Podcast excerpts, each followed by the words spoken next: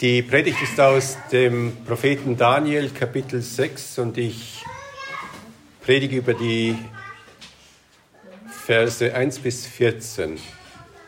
Ich habe auch einen Titel und der heißt Vor der Löwengrube. Noch nicht drin, das ist danach. Drei Punkte dazu. Erstens die intrigante Aktion, zweitens die interessante Reaktion, drittens der indirekte Christus. Und jetzt den Text. Darius der Meder übernahm das Reich, als er 62 Jahre alt war. Und Darius hielt es für gut, über das ganze Königreich 120 Provinzstatthalter einzusetzen über diese setzte er drei Fürsten, denen die Provinzstatthalter Rechenschaft geben sollten, damit der König keinen Schaden erlitte. Daniel war einer der drei und er übertraf die Fürsten und Provinzstatthalter, denn es war ein außergewöhnlicher Geist in ihm. Darum beabsichtigte der König ihn über das ganze Königreich zu setzen. Und deshalb suchten die Fürsten und Provinzstatthalter etwas an Daniel, das gegen das Königreich wäre. Aber sie konnten keine Sache oder Übeltat finden, denn er war treu, so dass man keine Schuld oder Übeltat an ihm finden konnte. Da sagten die Männer, wir finden nichts an Daniel außer seinem Gottesdienst. Da kamen die Fürsten und Provinzstatthalter zusammen vor den König und sagten ihm, König Darius, lebe ewig. Die Fürsten des Königreichs, die Herren, die Provinzstatthalter, Räte und Hauptleute haben alle gedacht, dass man einen königlichen Befehl ausgehen lassen und ein strenges Gebot erteilen sollte. Und zwar folgendermaßen. Wer in 30 Tagen etwas bitten wird von irgendeinem Gott oder Menschen, außer von dir allein, König, soll zu den Löwen in, die, in den Graben geworfen werden. Darum, o König, sollst du dieses Gebot nach dem Recht der Meder und Perser, das nicht gebrochen werden darf, bestätigen und es unterschreiben, damit es nicht geändert wird. Also unterschrieb der König Darius als nun Daniel erfuhr, dass dieses Gebot unterschrieben worden war, ging er in sein Haus. Er hatte aber an seinem Söller offene Fenster in Richtung Jerusalem.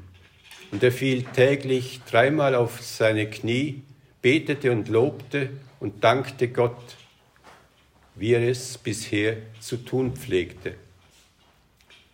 Da kamen diese Männer zusammen, nachdem sie gefunden hatten, dass Daniel vor seinem Gott betete und flehte. Und sie redeten mit dem König über das königliche Gebot.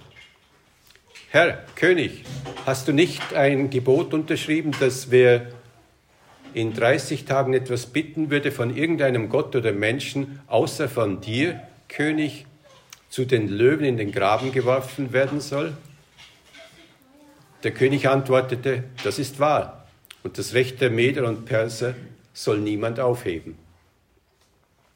Sie antworteten dem König, Daniel, einer der Gefangenen aus Juda, achtet weder dich noch dein Gebot, das du unterzeichnet hast, denn er betet dreimal am Tag.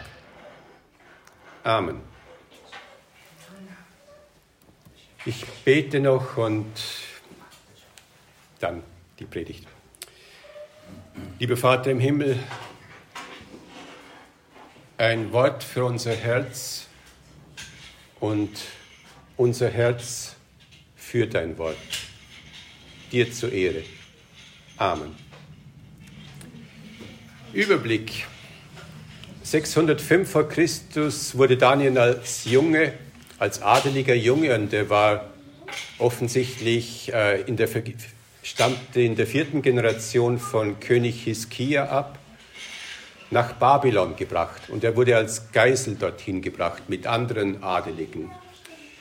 Das war aus gutem Grund, denn Juda hatte mit Assyrien und Ägypten koaliert und gegen, also Juda hat gegen Babylon aufbegehrt. Und Nebukadnezar hat diese Koalition geschlagen und dann Geiseln gefordert, unter ihnen eben auch Daniel. 597 vor Christus haben die Babylonier dann Juda erobert und weil sie eben keine Ruhe gegeben haben und haben noch mehr Juden nach Babylon deportiert, unter ihnen auch den Propheten Hesekiel. Und Hesekiel erwähnt Daniel dreimal in seinem Buch.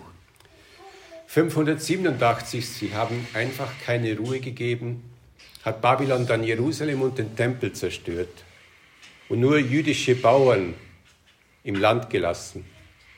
Alle anderen wurden in die, also die, die noch lebten, wurden in die babylonische Gefangenschaft deportiert. Und jetzt ein großer Sprung. 538 wurde Babylon überraschend von Kyros, dem König der Meder und Perser, erobert. Und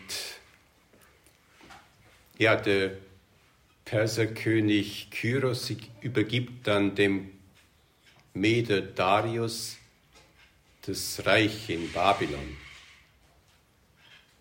Der kann es allerdings nur bis etwa ein Jahr lang regieren, dann stirbt er. In dieser Zeit, und das ist das Jahr 538, da, da fangen die babylonischen Beamten und die bisherigen Machthaber an, gegen Daniel zu intrigieren. Und sie, sie tun das beinahe erfolgreich. Also der König Darius ist neu im Amt und er versucht das Land zu regieren und zu organisieren. 120 Satrapen oder Kantone und ein wird von den Satrapenleitern regiert und dann stellt er noch drei Fürsten darüber und einer davon ist Daniel und er ist der Klügste. Und das gibt Probleme. Ja, die intrigante Aktion, der erste Punkt.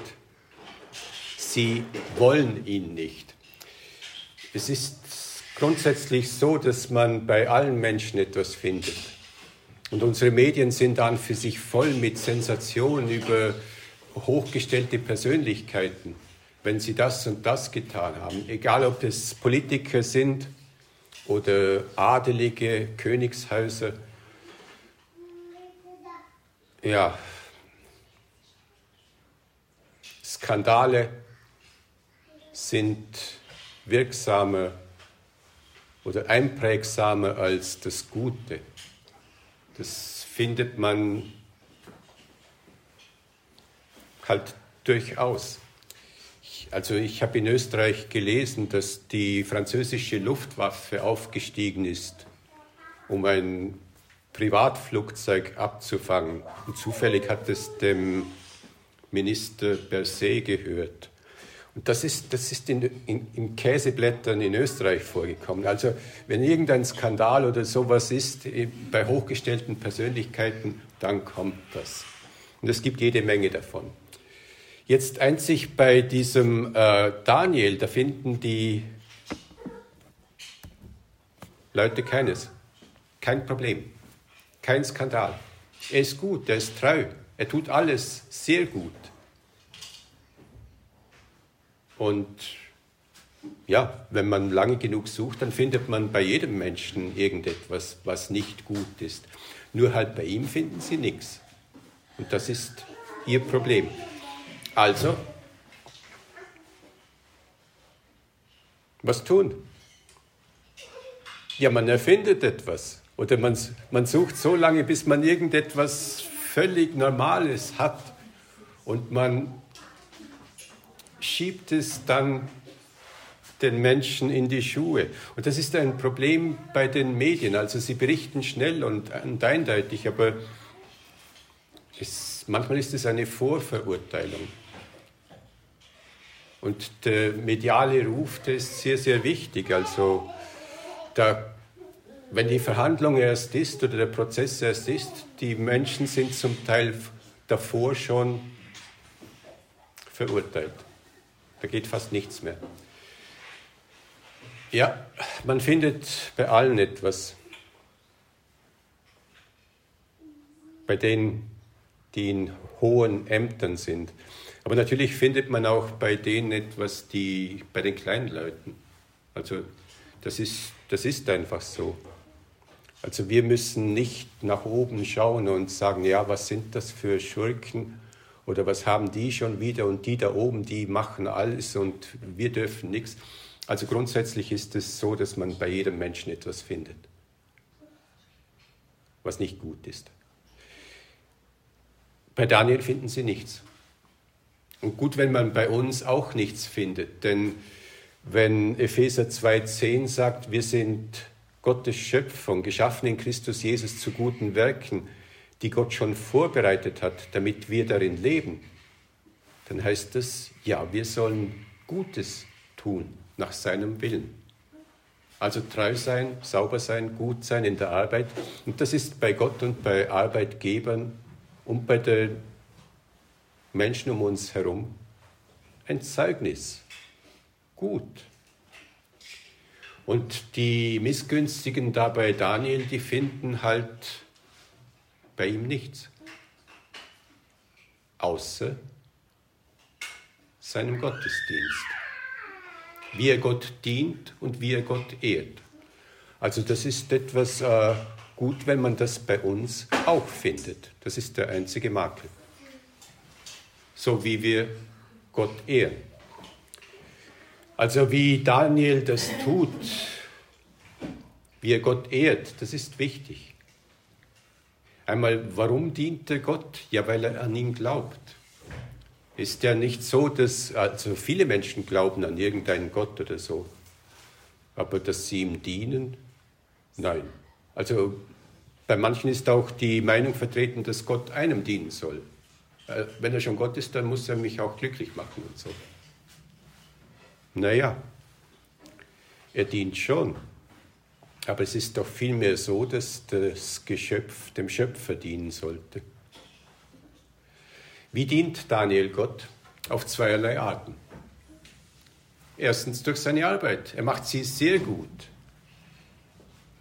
Und Titus 3,14 sagt uns, lasst die unseren lernen, sich eifrig zu erzeigen in guten Werken, wo sie nötig sind, damit sie nicht ohne Frucht des Glaubens sind. Das ist an die Christen gerichtet. Und dann zweitens dient Daniel Gott durch seinen Gottesdienst. Das heißt, er betet. Und wir werden das im zweiten Punkt dann ansehen.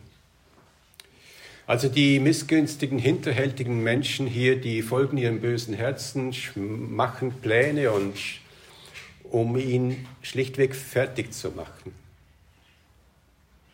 Sie melden dem König, dass alle Fürsten und Satrapenleiter das gut befunden haben, was sie sagen. Sie lügen dabei natürlich. Es ist nur eine Gruppe, die Daniel weghaben will. Und sie verführen den unerfahrenen medischen König. Also was sie wollen ist, äh, ein Monat lang dürfen alle Gebete nur über den König laufen. Er muss das sammeln. Er muss dann auch weiter zu Gott, zu den Göttern vermitteln. Das soll ein Gesetz der Meder und Perser sein und das soll er unterschreiben. Okay. Ein Gesetz der Meder und Perser ist etwas Absolutes, das wissen Sie. Es ist außerbiblisch belegt, dass Darius III ein Meder- und Perser-Urteil über Charidemos ausgesprochen hatte.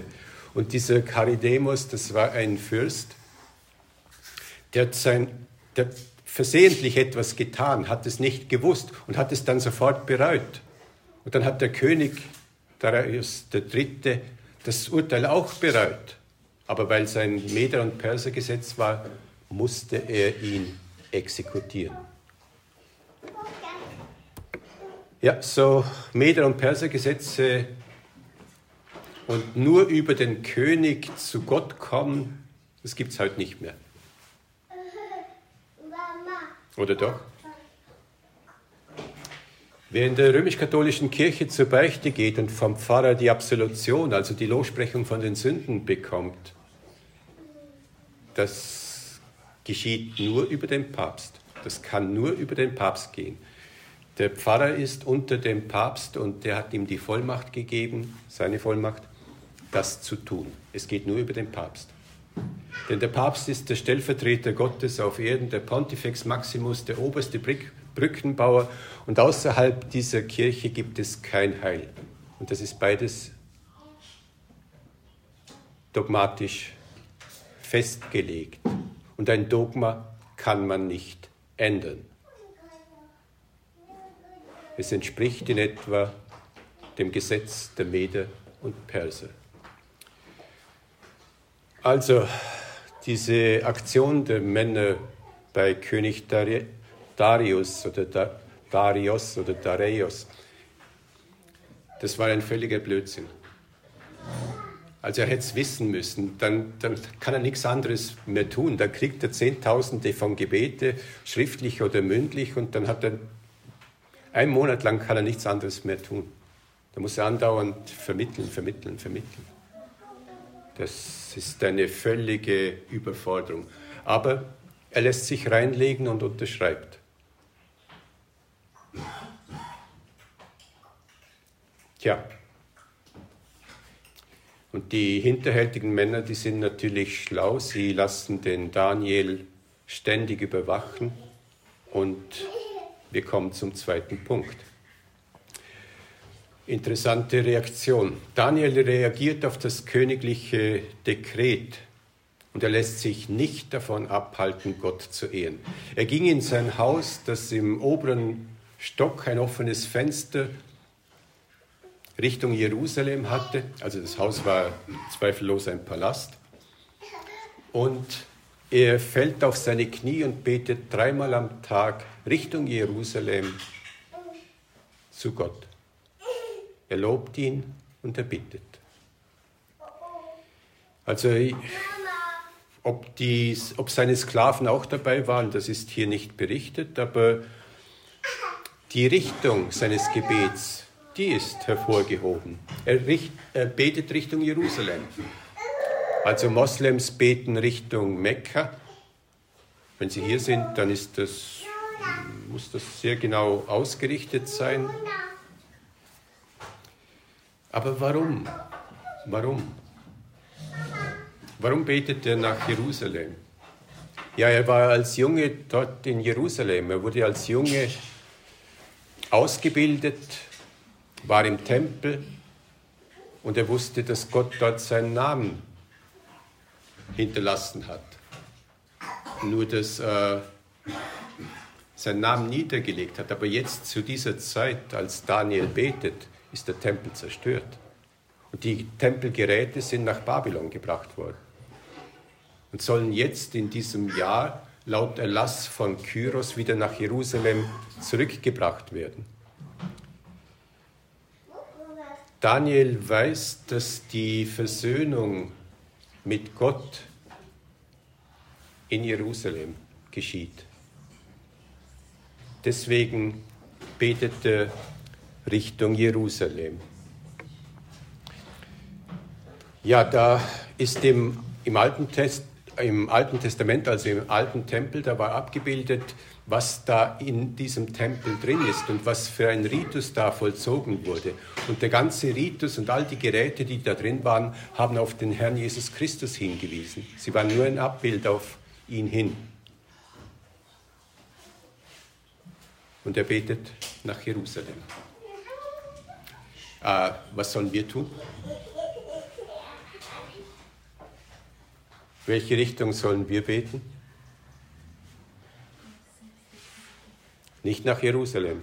Obwohl ein, ein jüdisch-christlicher Journalist hat das in seinen Nachrichten aus Israel geschrieben, wir sollen Richtung Jerusalem beten, zur Klagemauer hin. Nein, da hat er nicht recht. Er hat auch nicht geantwortet auf, auf meine Frage, warum denn. Wo ist der Tempel Gottes? Der Tempel Gottes ist hier. Das heißt, der Jesus selbst ist der Tempel Gottes und hat sich auch als solchen bezeichnet. Und er sagt in Matthäus 18, 18 bis 20 wegen dem Gebet und wo er ist. Wo zwei oder drei in meinem Namen versammelt sind, bin ich mitten unter ihnen.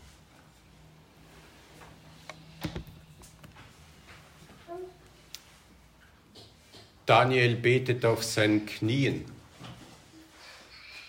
Damit weist der Fürst und der Prophet klar darauf hin, wie er zu Gott steht. Er ist nicht auf Augenhöhe zu Gott. Also Gott ist nicht sein Kumpel, der Herr Jesus auch nicht.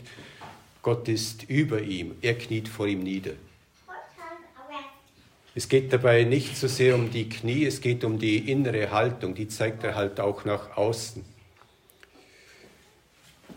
Ein Mann, als ich mit ihm sprach über ein Problem, da betete er dann ganz schnell, und zwar so, jetzt mach das, Herr Gott, aber zack, zack. Immerhin, er hat Herr Gott gesagt. Aber die Haltung, nein, er hat kommandiert. Ist auch so mit dem Herrn Jesus, da sind viele so, behandeln ihn wie ein Kumpel. Ja, äh, Jesus tut das und sie sprechen ihn ganz vertraulich an, denn der Jesus hat ja gesagt, ihr seid meine Freunde oder Geliebten. Aber das sehen wir denn halt doch nicht in der Bibel, im Neuen Testament. Da wird er von den Aposteln, die seine Vertrautesten waren, immer mit Herr angesprochen oder mit Meister oder mit Lehrer. Nie nur per Du. Und umso mehr ist es so, wenn er erhöht ist, der Verherrlichte ist, er soll nicht mit Jesus, tu das und Jesus macht das und so angesprochen werden. Er ist der Herr, Herr Jesus Christus. Das ist die korrekte Anrede. Also Daniel zeigt Respekt und zeigt, dass er unter ihm ist. Und das ist gut so. Dann betet er dreimal am Tag. Morgens, mittags, abends. Und morgens, mittags, abends wurden im Tempel auch die Opfer gebracht. Da sind dann die diensthabenden Priester in den Tempel gegangen, haben das zuerst das äh, Holocaust-Opfer gebracht, das Ganzopfer, das wurde verbrannt. Dann sind sie weitergegangen zur, zum Reinigungsbecken, haben sich gereinigt, war wichtig. Dann sind sie zum Weihrauchaltar, zum Räucheropferaltar gegangen. Und dort haben sie Weihrauch aufsteigen lassen, damit es auch zu Gott ankommt. So ist der Ablauf der Opfer. Und so ist dann auch der Ablauf des Gebets, des Morgengebets. Der Zacharias ist dran als eben am Weihrauchaltar und er betet dort, als ihm der Engel erscheint und ihm seinen Sohn ankündigt. Das ist so geordnet und Daniel hält sich daran und diese drei Elemente, die da im Tempel wesentlich waren für das Gebet, ja, die hält er auch ein. Da ist, er gibt sich hin, er kniet, vor, er kniet nieder, er reinigt sich und wir werden das erst in den späteren Kapiteln sehen. Da, da bittet er um Vergebung. Und dann bittet er so, dass das Gebet auch erhört wird. Und wir wissen jetzt, dass Gott an für sich keinen Sünder erhört. Jesaja 59, 2 sagt, meine, meine Hand ist nicht zu kurz. Eure Sünden trennen euch von mir. Ja, das ist das. Also er betet dreimal. Gut, das ist Altes Testament. Aber im Neuen Testament oder in der Gemeindeordnung aus dem ersten Jahrhundert, der Didache, also der Lehre der zwölf Apostel, da ist angeordnet in Kapitel 8, 3, dreimal am Tag sollst du das Vaterunser beten. Okay. Morgens, mittags, abends. Und jetzt das Vaterunser, das enthält an für sich alle wichtigen Elemente eines Gebetes. Und dann für sich ist das Gebet auch vom Herrn Jesus gelehrt worden und er betet dann doch auch mit, wenn er schon dieses Gebet lehrt. Okay, dreimal am Tag das Vaterunser, aber das ist jetzt nicht, keine biblische Anordnung. Es ist gut, aber keine biblische Anordnung. Am Morgen dem Herrn den Tag anzubefehlen, ist gut, wenn wir schon die, die Seinen sind und er der Vater und der Herr ist. Ihm fürs Essen danken ist gut, denn letztendlich ist er es, der es uns gibt, indirekt. Abends den Tag zurück in seine Hand legen, ihn um Vergebung zu bitten für das, was daneben gegangen ist und die Sein und die, die Sachen, die man hat, die einem noch auf dem Herzen liegen, ihm anzubefehlen. Das ist gut. Das ist ein gutes Ruhekissen. Das tut uns gut und das ehrt auch ihn. Grundsätzlich, wir blicken auf zu ihm, ehren ihn als den Herrn und ziehen ihn im Gebet sozusagen zu uns herunter, ziehen das Königreich zu uns hin. Wir sind in seinem Königreich und so ziehen wir den König zu uns und ehren ihn als seine Untertanen, als seine Erlösten.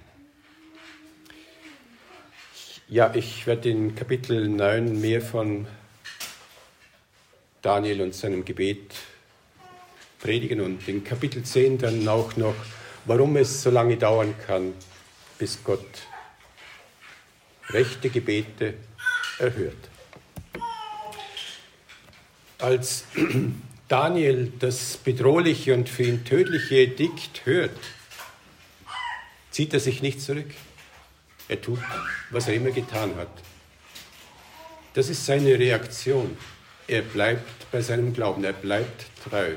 Und er kämpft nicht gegen das Edikt an. Er hätte ja zum König gehen können.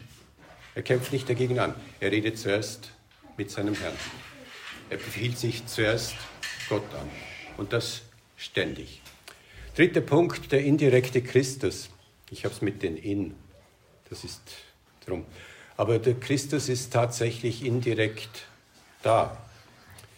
Wenn die bösen Männer direkt gegen Daniel vorgehen, gehen sie indirekt gegen den Herrn Jesus Christus vor. Jesaja 63,9, bei all ihrer Bedrängnis war auch er bedrängt und der Engel seines Angesichts rettete sie. Und wir kennen alle die Geschichte, als Saulus die Gemeinde verfolgt und auf dem Weg nach Damaskus ist. Da stoppt ihn der Herr mit den Worten, Saulus, warum verfolgst du mich? Nicht die Gemeinde, du verfolgst mich. Der Herr Jesus identifiziert sich mit seiner Gemeinde. Wer gegen die Gemeinde vorgeht, in irgendwelcher Art, der geht gegen ihn vor. Ja, das und dieser Herr Jesus war, wie ich vorhin schon erwähnte, im Tempel abgebildet. Das Ganzopfer zu Beginn, er hat es gebracht. Er der Unschuldige.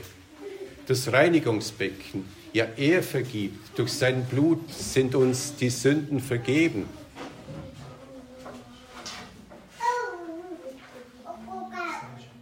Und durch ihn, nur durch ihn, hört Gott auf unser Gebet. Egal ob es Lob ist oder, oder Dank oder sonst etwas, es, geht, es muss alles über ihn gehen. Es geht nicht über den Papst, es geht über den Herrn Jesus Christus direkt. Denn Gott kann nicht mit Sündern. Ja, da, das war in, in, der, in diesem Tempel drin. Der, der siebenarmige Leuchter, die Menorah, das, die kommt in Offenbarung 1 und 2 vor. Das ist die Gemeinde.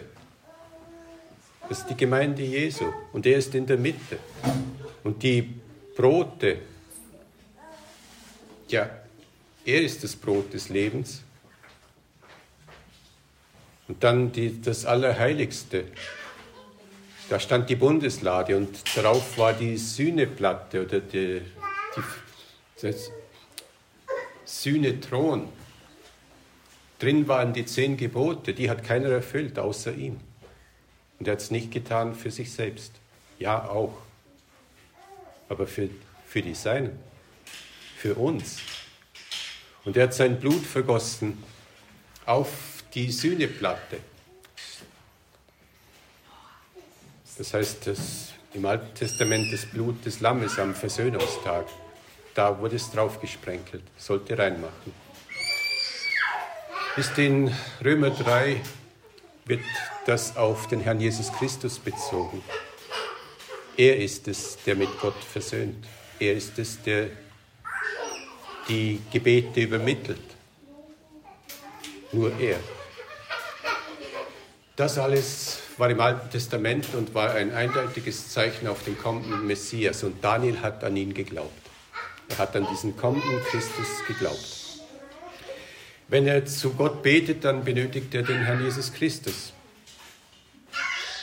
Aus und Ende, es ist so. Und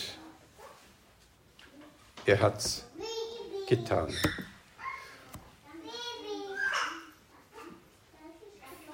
Daniel geht in sein Haus und betet wie immer. Auf den Knien, um seine Ehrfurcht auszudrücken und er betet Richtung Jerusalem.